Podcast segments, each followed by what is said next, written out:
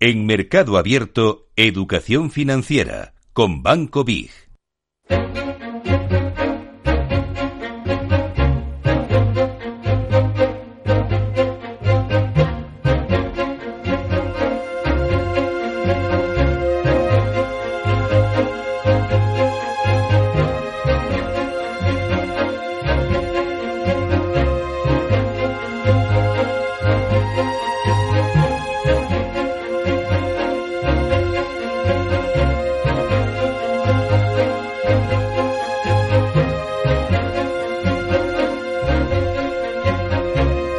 Hablamos de educación financiera. A esta hora tratamos de poner siempre nuestro granito de arena para contribuir a ampliar conocimientos financieros tan necesarios para desenvolvernos en materia de finanzas, en materia de inversión. Nos acompaña esta tarde en concreto para hablar de liquidez y de eventos corporativos como pueden ser, por ejemplo, un split de una acción. Nicolás del Río, que es analista de Banco Big. ¿Qué tal, Nicolás? Muy buenas tardes. Bienvenido. Hola, Rocío. Muchas gracias por la invitación. Bueno, vamos a hablar de varios asuntos, si le parece. Eh, ampliaciones de capital, OPAs, eh, desdoblamientos del valor nominal de, de las acciones, son eventos de los que hablamos muy a menudo en este programa, eh, Mercado Abierto. Y esta tarde vamos a acercarnos a ello desde un plano un poco más eh, teórico. Pero antes vamos a fijar algunas cuestiones. Por ejemplo, em, capitalización bursátil, ¿no? Escuchamos mucho hablar de capitalización bursátil. ¿Por qué es un concepto tan importante? Pues bien, está además de moda, ¿no? Porque, Rocío, fíjate, normalmente estamos escuchando a cada, a cada rato eh, pues que todos los dueños de las grandes compañías se sobrepasan unos a otros de repente eh, vemos la lista Forbes y vemos que, que vemos eh, al dueño de la compañía por ejemplo Meta de Mark Zuckerberg superando a, a Elon Musk de Tesla Sí. y todo esto eh, viene también por la capitalización bursátil de las compañías. Vamos a definirlo para que los oyentes lo entiendan. Simplemente es el número de acciones que hay en, la, en el free float de la, de, cotizando, número de acciones por el precio de la cotización. Entonces, claro, cuando hemos tenido estas subidas de, de cotizaciones, en la, sobre todo en la bolsa americana, pues vemos cómo la capitalización en bursátil ha aumentado en esos magníficos siete que, que se han hablado. Bueno, aunque Tesla se ha caído un poco, ¿no? Sí. Pero eh, precisamente capitalización bursátil lo tenemos que ver como el número de acciones que están circulando por el precio de cotización. Y ahí tendríamos la definición, la definición, perdón, y lo importante que es porque eh, nos va a indicar qué valores son los más negociados, los que más interés están generando en bolsa y también los que nos pueden dar cierta seguridad a la hora de operarlos con ciertas garantías en lo que es el- la compra-venta de valores. Hmm. Em, vamos a ir fijando conceptos. eh, em, partimos de esto de capitalización bursátil. ¿Por qué es clave la liquidez? Pues la liquidez, Rocío, para mí eh, tiene una especial relevancia. Al final la liquidez eh, nos va a mostrar en un valor eh, mucha seguridad o no. Es decir, un- hablamos también de volumen. Eh, me gusta hablar de liquidez como un ratio eh, pues que eh, eleva la seguridad de las compañías, pero hablo del volumen. Por ejemplo, tenemos una compañía como Nvidia con una liquidez elevadísima actualmente, con un volumen que está cada vez creciendo más, y eso mm, copa el interés de los inversores, que además hablaremos más adelante de tendencias, pero cuando una tendencia es alcista y encima eh, hay una elevada liquidez en el valor y hay un volumen elevado, pues estamos eh, en una situación claramente favorable para los inversores. Cuando no es así, cuando tenemos los famosos chicharros que se llaman, o esas compañías que tienen poca liquidez en los mercados, ese volumen es peligroso, puede serlo, eh, debido a la falta de compra-venta, de negociación entre, entre inversores y que se produzcan gaps, huecos en los mercados, eh, se produzcan caídas abruptas, eh, o incluso subidas de la cotización del valor que no se explican muy bien por qué han ocurrido y por eso la liquidez eh, para mí es, es sinónimo de seguridad. Entonces cuando estemos viendo los volúmenes de las acciones vamos a fijarnos en ello que nos va a dar un gran indicador de, de solvencia de la compañía. Hmm. Hemos dicho al principio que hablaríamos de eventos corporativos que, que pueden ocurrir cuando somos tenedores de acciones de una empresa X. Eh, por ejemplo, una ampliación de capital, ¿no? Lo escuchamos hablar muy, muy a menudo. ¿En qué consiste y, sobre todo, qué implicaciones tiene para un accionista de esa compañía que está llevando a cabo esa, esa operación, esa ampliación de capital? Así es. Bueno, una ampliación de capital para la mayoría de los inversores bastante conocida, pero tenemos que saber por qué las compañías eh, llegan a esa conclusión. Bueno, llegan en la junta de accionistas y normalmente la ampliación de, eh, capital eh, se utiliza para aumentar las proyecciones de financiación de una compañía porque tienen una expectativa de crecimiento económico o bien puede ser también por otros aspectos que no son tan eh, positivos, como podría ser que la compañía atravesara eh, dificultades a nivel de liquidez. Entonces, normalmente cuando estas compañías, eh, tenemos compañías que la ampliación de capital, si lo hacen para aumentar esa capitalización para nuevos proyectos, pues es algo positivo hmm. y los inversores deberían acudir. ¿Cuándo no es tan positivo acudir a una ampliación de capital? Pues cuando tenemos aquella compañía que tiene unos ratios de endeudamiento elevados, eh, exceso de, endeudamiento, sobre todo a corto o largo plazo, y entonces ahí eh, tenemos que pensarlos mucho. Hay varios tipos, Rocío. En, en este caso tenemos la ampliación de, de capital más normal, que es la emisión de nuevas acciones sobre la par, ¿vale? Con la prima, o sea, eh, los accionistas, en este caso los antiguos, van a recibir unos derechos de suscripción preferente, donde eh, les va a dar eh, acceso a poder comprar nuevas acciones que se emiten sobre la par. Entonces, tienen ese derecho.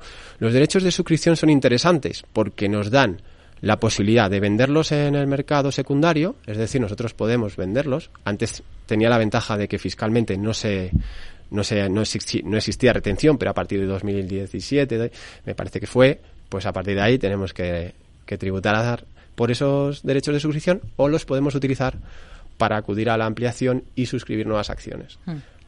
Aquí que creo que, es importante, pues eh, ver sobre todo si, si la ampliación de capital vale la pena. Por eso te digo lo de los derechos, los podemos vender o podemos utilizarlos. Lo que no tenemos que perder, eh, atentos inversores, lo que no tenemos que perder es dejarlo como está, porque si no elegimos nada, vamos a perder los derechos y no vamos a ir a acudir a la ampliación y encima no los vamos a vender y nos vamos a quedar sin, sin nada. ¿no? Hmm. El mensaje en todo caso es importante, ¿no? Ojo con esas ampliaciones de capital en compañías, digamos, que están con el agua al cuello, ¿no? Correcto. Entonces, en ese caso mm, hay que ver y analizar un poco la situación de la compañía, Rocío, porque en este caso mm, tenemos que estar muy atentos a si esas ampliaciones de capital se hacen debido a esas dificultades de la compañía y en ese caso quizás la mejor elección sea vender los derechos y, no acudir a esa ampliación. Hmm un split y un contra-split. Nos suelen preguntar bastante a menudo en los consultorios de, esta emisora eh, los oyentes ¿no? al respecto de esto cómo me afecta a mí. Em, ¿Qué persigue una compañía con este tipo de operaciones? Pues normalmente los split, vamos a empezar por ellos, Rocío, eh, como lo dice el término anglosajón, equivalente a división de las acciones, ¿no? Entonces, eh, lo que va a hacer es que se, normalmente se va a dividir eh, o sea, un split lo que va a hacer es dividir, perdón, el precio actual de las acciones y nos van a dar un múltiplo correspondiente en acciones que teníamos, que poseíamos. ¿Qué persigue la compañía? Pues realmente eh, no es que sea ni mejor ni peor se hace como para maquillar el precio un poco de la compañía. Realmente es porque una compañía, por ejemplo, lo ha hecho Amazon cuando estaba al precio muy elevado y hacen un split, en mm. este caso para maquillar el precio, para que sea más atractivo de alguna manera. Que no es vértigo comprar una acción tan... Exacto. Con un precio tan elevado, voy a decir tan cara, pero eso es otra cosa. Exacto, Rocío. Y nosotros es verdad que tenemos esa parte psicológica que nos traiciona muchas veces y muchos inversores me dicen, Nicolás, pero esto está muy caro, esto no lo puedo comprar. No, bueno, pero en, bolsa caro eh, no es sinónimo de precio elevado, ¿no? Pero es verdad que sí que se hace ese split para ello, ¿no? Y luego tenemos, Rocío, la figura del contra-split, que sería todo lo contrario. Sobre todo, esto sí que no es tan positivo, pero no porque... Básicamente te voy a decir por qué es porque normalmente se dan precios de compañías que están inferiores a un dólar, a un euro, a, precios que psicológicamente sí que nos producen un poco de desconfianza. Por ejemplo, una compañía que cotiza menos de un euro, no sé por qué nos da un poquito más de confianza. Y entonces las compañías tratan de elevar el precio de esa, de esa compañía eh, con un contrasplit, que es justo lo contrario. Multiplicamos el precio de cotización y dividimos el número de acciones que poseemos. Los inversores no se tienen que asustar ante este tipo de eventos, es algo relativamente normal Y lo que sí que ocurre, eh, por lo menos en Banco de Inversión Global, es que muchos nos llaman asustados un poco porque se cancela ese stop loss, pero es algo totalmente necesario y luego se tiene que volver a colocar ese stop loss porque no tiene sentido dejar un stop loss cuando, por ejemplo, el precio eh, se reduce o se divide entre cuatro ¿no? o entre cinco. Hmm. Em, por tanto, neutro, ¿no? Para los accionistas sería un poco el, el, mensaje, ¿no? Aunque tiene su interpretación de por qué se hacen ese tipo de operaciones. eh, hablando de operaciones, operaciones corporativas, aquí podemos hablar de fusiones, eh, de compras. ¿Qué ocurre cuando una compañía se fusiona o adquiere a otra empresa que uno tiene en cartera? Este es uno de los eventos más, más interesantes y que da lugar a casuísticas muy variadas porque puede ocurrir eh, una adquisición, puede ser algo positivo porque la compañía compradora eh, está viendo una posibilidad, una oportunidad en la compañía que va, que va a opar y que va a adquirir. Y en este caso, mm, normalmente mm, vamos a tener una división. Digamos que la compañía compradora tiene que estar muy atenta porque eh, al riesgo reputacional que se produce cuando, cuando va a adquirir otra compañía. Eh, hay varios casos en los cuales, por ejemplo, Bayer, eh, por ejemplo, adquirió una compañía que tenía un riesgo, una compañía con riesgo reputacional negativo y la compañía Bayer cayó un 20% en un momento determinado. Entonces, puede caer el valor, sobre todo de la compañía compradora, y la compañía que suele ser adquirida suele, suele verse beneficiada, ¿no? Por ese mm. interés, ¿no? De compra. Entonces, ¿Es positivo el, tener una compañía que va a ser adquirida? Normalmente sí. La compañía que sufre más normalmente es la compañía que compra, las, eh, que compra la otra compañía.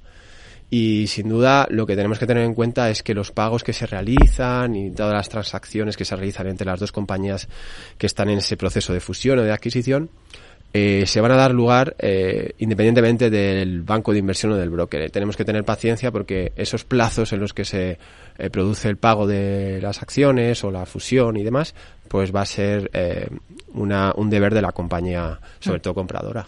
Aquí cuando hay una OPA siempre surgen esas dudas, ¿no? Entre inversores minoristas. Bueno, acudir o no acudir, ¿qué es lo que me conviene? Hay casuísticas para todo, para todos los gustos, ¿no? Depende. Sí, totalmente. Totalmente, o sea, no podemos decir eh, de, que todas vayan a ser positivas, por lo que ya te digo, porque hay que ver la cuenta de resultados de la compañía, el ratio de solvencia, el ratio de liquidez. Tenemos que ver un poco qué compañía se está adquiriendo, y qué proyección tiene. Eh, normalmente, ya te digo que puede ser positivo porque se compra para, para tener un beneficio a largo plazo, pero tenemos que estar pendientes. En, sobre todo, ya te digo, o sea, yo creo que las adquisiciones hay que verlas con cierta cautela. Hay que dejar que si tenemos una compañía que es adquirida creo que en principio va a ser alguna una opción buena, pero tenemos que siempre con el rabillo del ojo ver la otra compañía, ¿no? Y ver cuando se fusionen si, si es lo que nos gusta. Si no nos gusta, pues nos tenemos que deshacer de la otra compañía y ya está, no, no ocurre nada.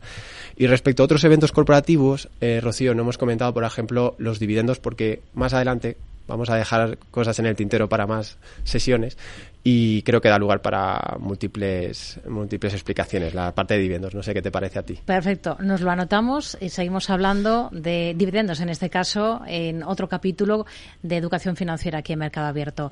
Nicolás del Río analista de Banco Big. Gracias. Muy buenas a vosotros muchas gracias Rocío